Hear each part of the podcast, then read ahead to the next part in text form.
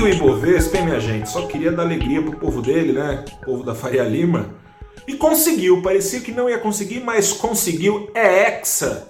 O Ibovespa, pela sexta vez consecutiva, bateu recorde, abriu a semana de novo para cima. Aliás, não são só seis recordes consecutivos, mas são oito pregões em que o Ibovespa não consegue derrota. A vitória nesta segunda-feira foi de meio ponto para cima. Começa agora o seu saldo do dia, deste dia 7 de junho de 2021. Ibovespa ainda na faixa dos 130 mil pontos.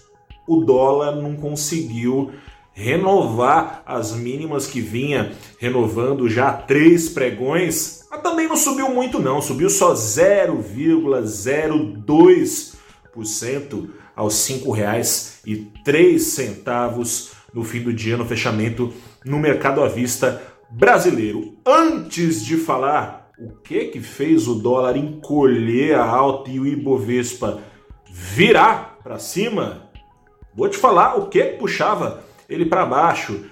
Para começar, como eu disse, né, são tantas altas, o Ibovespa tá, o time tá cansado, né, de tanto ganhar, de tanto subir. É, faltava fôlego ali no começo do dia, um dia de agenda esvaziada e lá nos Estados Unidos subindo os juros de longo prazo, ações dando uma recuada. Aqui no Brasil era acompanhado esse ritmo e por isso o dólar, aliás, subia e subia mais fortemente, muito mais fortemente, claro, do que eh, subia no fechamento.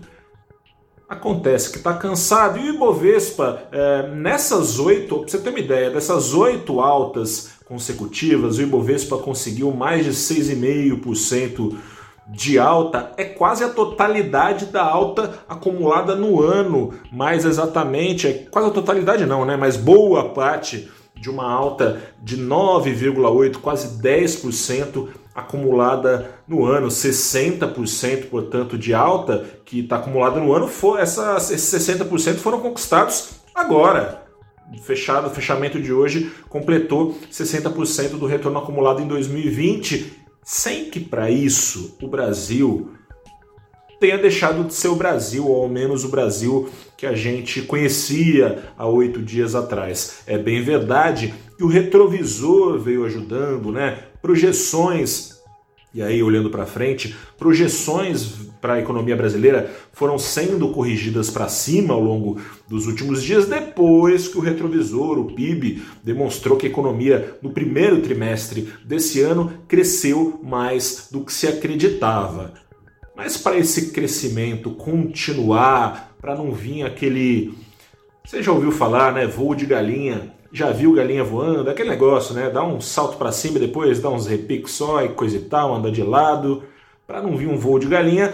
Coisas precisam acontecer. Uh, essas coisas são difíceis, né? A gente tem acompanhado, né, o governo coisas lá em Brasília, né, no tabuleiro, no tabuleiro da política, dependem de coisas acontecerem no tabuleiro da política, em que o governo, a gente vem acompanhando, está muito mais preocupado em se defender na CPI da Covid, em, em sediar, né, está se esforçando aí para o Brasil sediar a Copa América, enquanto esforços parecem muito e só concentrados no Congresso para aprovar reformas dessas reformas, em especial a administrativa e a tributária, dependem alicerces sólidos para que a economia brasileira mantenha um ritmo forte de crescimento nos próximos anos. Aliás, nesse ano está projetado algo ali na, é, pouco acima de 4%, é, mostrou hoje pela manhã a pesquisa Focus, né, que é publicada toda semana pelo Banco Central, com a média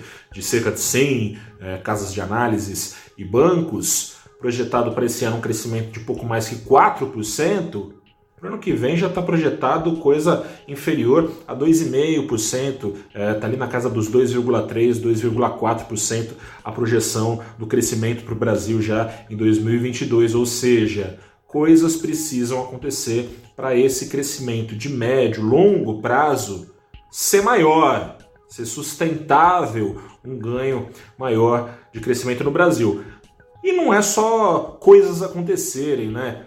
que coisas, que reformas, uma reforma administrativa que precisa acontecer para que traga, é, para que dê um, uma folga, um espaço para o governo conseguir investir e assim turbinar o crescimento do Brasil, precisa de fato cortar gastos hoje que dominam a maior parte da folha de pagamentos do governo, é, da folha de gastos do governo, que é a folha de pagamentos com funcionários públicos. E a reforma tributária não precisa só simplificar, mas também simplificar o emaranhado, complicado, complexo de impostos aqui no Brasil, mas também uma reforma que traga produtividade, tornando a carga tributária menos regressiva aqui no Brasil, ou seja, tributando menos consumo e produção em detrimento da renda. São pautas não exatamente populares, e é difícil imaginar, conforme o relógio vá correndo, que seja é, que, que, seja tão fácil assim aprovar reformas a contento, que na prática façam a economia brasileira estruturalmente melhorar. Mas, ainda que as eleições se aproximando tornem as coisas mais difíceis, foram com palavras que adoçaram os ouvidos do mercado que o Ibovespa passou a subir ali no entrada da tarde, mais ou menos. Arthur Lira, deputado Arthur Lira, presidente da Câmara, ele defendeu que não tenha prorrogação do auxílio emergencial. É muito difícil acreditar que isso vai acontecer. Tem um incentivo natural é, da popularidade em baixa do presidente Jair Bolsonaro das eleições se aproximando, o presidente tem todo o incentivo ali para manter esse auxílio. Fora isso, a necessidade mesmo, literalmente juntando a fome com a vontade de comer. Não é de se imaginar que o desemprego vai cair tão rapidamente no Brasil, ainda que caia não para tão abaixo, lá para idos de agosto, dos atuais 15 milhões uh, de brasileiros desempregados, 15% da força de trabalho desocupada aqui no Brasil. Ainda que essa população esteja em maior número vacinada, comida vai ficar faltando no prato, vai precisar, muito provavelmente, o governo, seja com auxílios prorrogados, seja com o novo Bolsa Família, projeto de Renda Brasil Cidadã, como já foi ventilado, né, com uma renda básica paga pelo governo, vai precisar o governo, muito provavelmente, gastar mais, gastar mais, ao que parece, sem cortar gastos no curto prazo com outras coisas. Ainda assim, o mercado gostou. Bastou a Turlira fazer essas promessas, falar também em privatizações, falar das reformas, coisa e tal, para a sensação de risco que estava refletida na bolsa e parte da que estava refletida no câmbio darem uma acalmada a essas sensações de risco em bolsa e câmbio. A curva de juros, no, de juros, no entanto, mostra que a situação não é tão simples para a economia brasileira. Hoje, essa mesma pesquisa Focus que eu falava que projeta um crescimento na casa de 4, na casa de 2 e 3 para o próximo ano, projetou uma inflação acima do teto da meta no final do ano. Tá difícil para o Banco Central ancorar as expectativas. Semana que vem tem reunião do Copom, vamos ver qual vai ser o tamanho da pancada que o Banco Central vai dar. Né? Na última reunião prometeu 0,75 ponto de alta. Talvez precise mais para trazer as expectativas do mercado de volta a uma faixa uh, abaixo, aí, inflação uh, do teto da meta. Inflação pressionada pela crise hídrica, que ninguém sabe ainda qual será a dimensão, inflação projetada, né? E pelo próprio crescimento da economia. Se a economia vai crescer mais e, no melhor dos casos, será descomprimido o consumo das famílias nos últimos meses do ano, é de se esperar que, com mais demanda para uma oferta que talvez não acelere assim nesse mesmo ritmo, preços para cima. Enfim, esse é o quadro de hoje.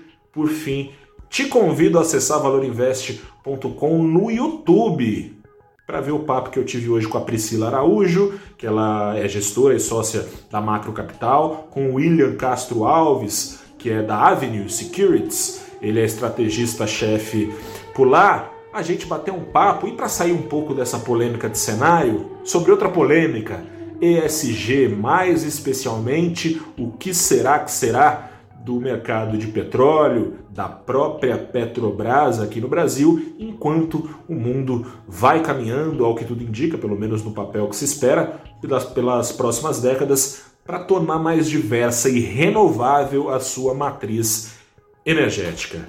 Dê um pulo lá então no nosso canal, continue conosco no nosso site, nas outras redes sociais. Eu sou Gustavo Ferreira, repórter do ValorInvest.com. Fico por aqui, até a próxima e tchau.